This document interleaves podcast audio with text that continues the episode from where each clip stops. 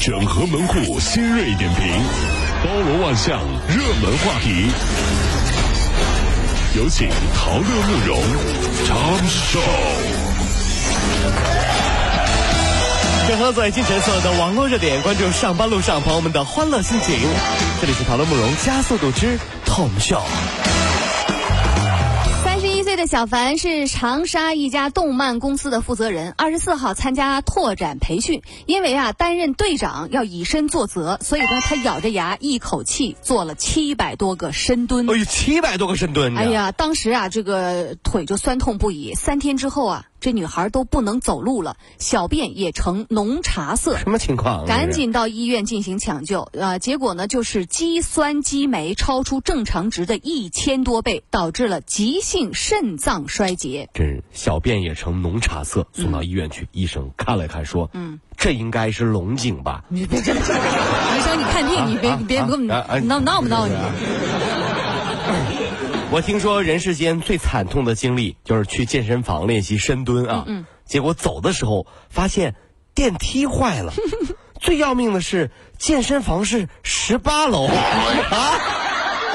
据说那天有人抖着腿啊走到楼下，用了整整两个半小时啊！这是，这酸爽，我跟你说，太震惊了，这个。清华一位徐阿姨打开了一瓶果汁的时候，突然这果汁就爆炸了，瓶盖像暗器一样瞬间飞出，击中了她的右眼，当时眼睛就被炸出了血，特别可怕。专家解释，果汁里的物质发酵产生了二氧化碳，就容易爆炸。饮料开封之后要冷藏，最好一次性或者是尽快喝完。F 一比赛结束，车手兴奋地拿上了一瓶八二年的果汁，并表示。这玩意儿比香槟劲大，这个香槟是不，对不对？嗯，八二年的果汁是，就不一样，对香槟不。这是阿月。呃，上海地铁九号线一男孩因为身体不舒服啊，就不小心吐在了车厢里。是啊。下车的时候，他和伙伴一起把呕吐物用纸巾呢擦干净。图片在网上热传。经上海教委核实，这两名学生呢是西南卫浴中学的刘浩辰和王凡浩。当天呢去参加一国际的比赛集训，为讲功德、讲文明的好孩子们点个赞。在地铁上最尴尬的不是吐了，嗯，而是有了将军肚的男人吐了，你知道为什么吗？为什么呢？身边有人小声的议论，嗯，天哪，这个孕妇怎么长得这么像男人？是 傻不傻？这俩人神经病是吧？男的女的分不清。你这不吐了吗？哎呦我的天哪！近日，永川区重庆大学城市科技学院后门出现了一个饼摊儿，卖的呢是寻常的呃这个韭菜饼，老板呢却是一个十五岁的少年。他并不是因为家境贫寒，而是因为厌学不想上学了，于是呢就跑到街上去卖饼。父亲就恳求大家说不要去买他的饼，你买饼反而害了他。对啊，是啊，这就别到孩子十五岁是吧？一发哎。那那么多人，生意不错，我就不读书，我就专专心卖饼吧，我就。如果是我，我是这么劝这个孩子的。嗯，孩子，陶哥哥呢也没什么可以教你的。嗯嗯。啊，陶哥哥给你说个故事吧。啊嗯嗯。曾经古代呢有一对好兄弟。弟弟呢，好好学武功，后来呢，成了打虎英雄。哥哥呢，很认真的卖烧饼。嗯，后来呀，找了个很漂亮的老婆。嗯，你肯定以为找了个漂亮的老婆是很幸福的事，对不对？嗯嗯。后来，后来呢？啊，后来就没有后来了，知道吗？孩子，卖什么饼？还没读书。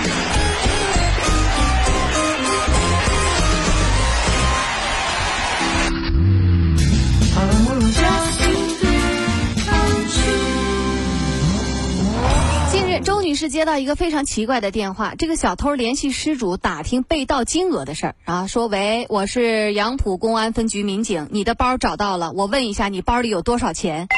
这个奇怪的电话就是这个受害人周女士啊，她报警的这个地点呢是在上海嘉定，但是为什么杨浦的警察来联系呢？对呀，这是原因呢是那个那个是小偷之一，他怀疑啊同伙分赃不均，于是呢就打电话问问周女士，你到底包里有多少钱？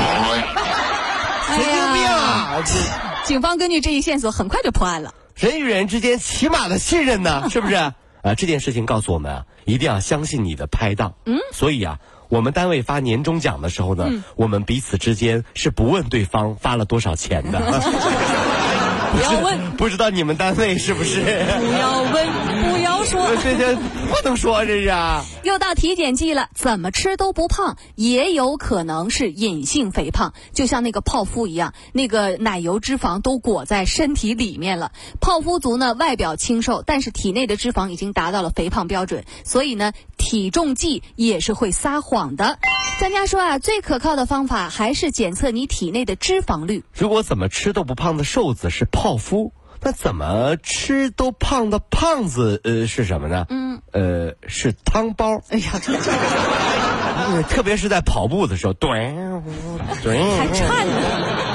快吧，我们一起减肥吧！夏天快来了，各位兄弟姐妹啊！去年的五月十号，韩国三星电子会长李健熙突发心梗，至今没有苏醒。他的儿子呢，李在镕已经着手接班工作。按照韩国现行的继承法计算啊，未来呢，李在镕要缴纳七万亿韩元的遗产税。真的是啊！目前世界上大多数的国家和地区都开征了遗产税，呃，主要目的呢是对通过这个对遗产赠与和财产的调节，防止贫富过分的悬殊。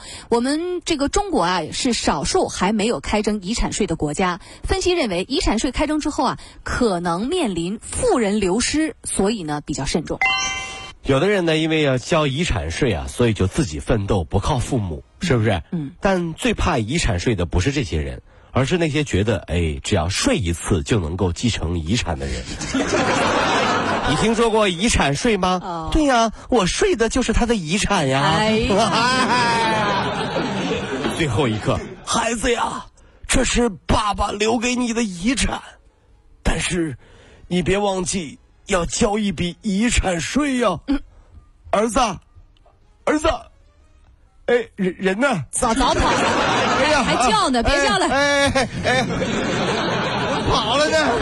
给猫猫狗狗看病花费那是越来越贵，日本大型保险公司啊开始涉足宠物医保的领域了。哇，你看这宠物医保险种产品基于呃基本和人的那个险种啊报销范围是相同的。是啊，呃主人每个月只需要缴纳一千多日元，大约人民币五十二元的保险费。当宠物发疾病或者受伤的时候，就可以报销百分之五十到百分之七十的医药费了。呃，家里面有一猫猫狗狗的啊，这个兄弟姐妹们都知道，这猫狗啊是越来越贵了。那给狗看个病。你知道吗？这样一个月工资就进去了，你知道吗？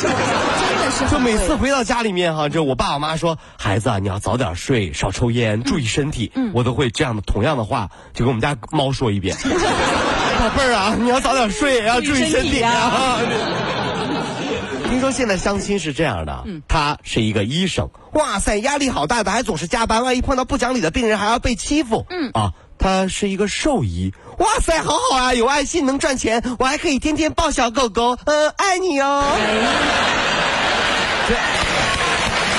跑了五路加速度，小马路上好舒服。